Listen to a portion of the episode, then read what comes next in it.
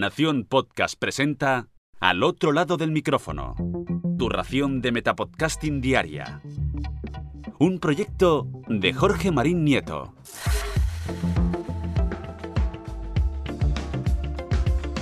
Hola, mi nombre es Jorge Marín y esto es Al otro lado del micrófono.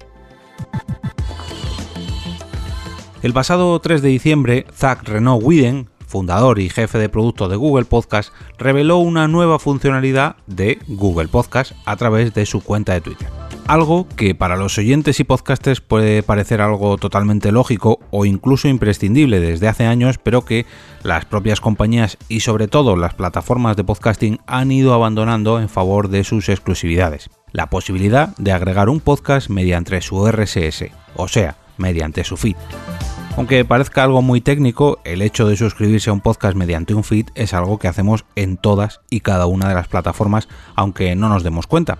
El 99%, por no decir el 99,9% de los podcasts se distribuyen mediante este sistema de sindicación y es así como llegan hasta nuestros oídos.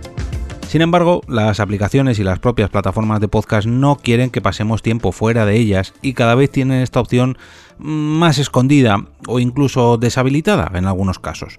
Y ojo, no solo para que los oyentes no puedan agregar sus podcasts preferidos a su plataforma favorita, sino incluso para que los propios podcasters compartan su programa mediante un enlace directo que lleve a dicha plataforma y solamente a esa plataforma, nada de llevarse su podcast a otro sitio mediante un RSS. Pero ojo que no es solo todo lo que reluce, o bueno, mejor dicho, no todo el mundo ve bien la implementación de este cambio en Google Podcast. Acusan al inmenso buscador de habilitar esta opción para venderse, por llamarlo de alguna manera, a los podcasts que vienen de plataformas de mecenazgo como Slate, Patreon, Supercast, Cloud.fm, Stratcherry, Memberful o cualquier compañía que te permita hacer podcasts privados. Y aquí es donde no estoy del todo de acuerdo. No todos los podcasts privados tienen que ser programas premium, por así decirlo puede que hagas un podcast privado para un número reducido de oyentes que son muy muy cercanos, puede que hagas un podcast privado para trabajadores de tu empresa, puede que hagas un podcast privado para socios de una asociación sin ánimo de lucro que no tengan por qué pagar nada.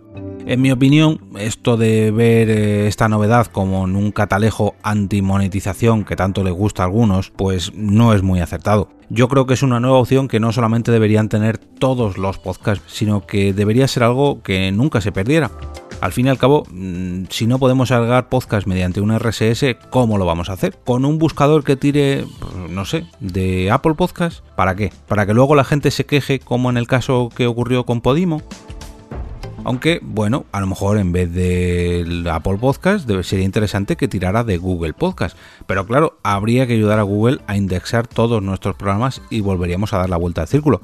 ¿Para qué quiere Google tanto RSS? Pues para implementarlo en su aplicación y plataforma. Pero ojo, subo la apuesta. ¿Para qué quiere Google Podcast acceder a tantos RSS y ahora sí, privados o premium? Dadle una vuelta a esto y dejadme vuestras opiniones en los comentarios de este episodio. Si queréis apoyar este podcast podéis hacerlo invitándome a un café virtual, eso sí, con el frío que hace, que esté bien calentito, por favor.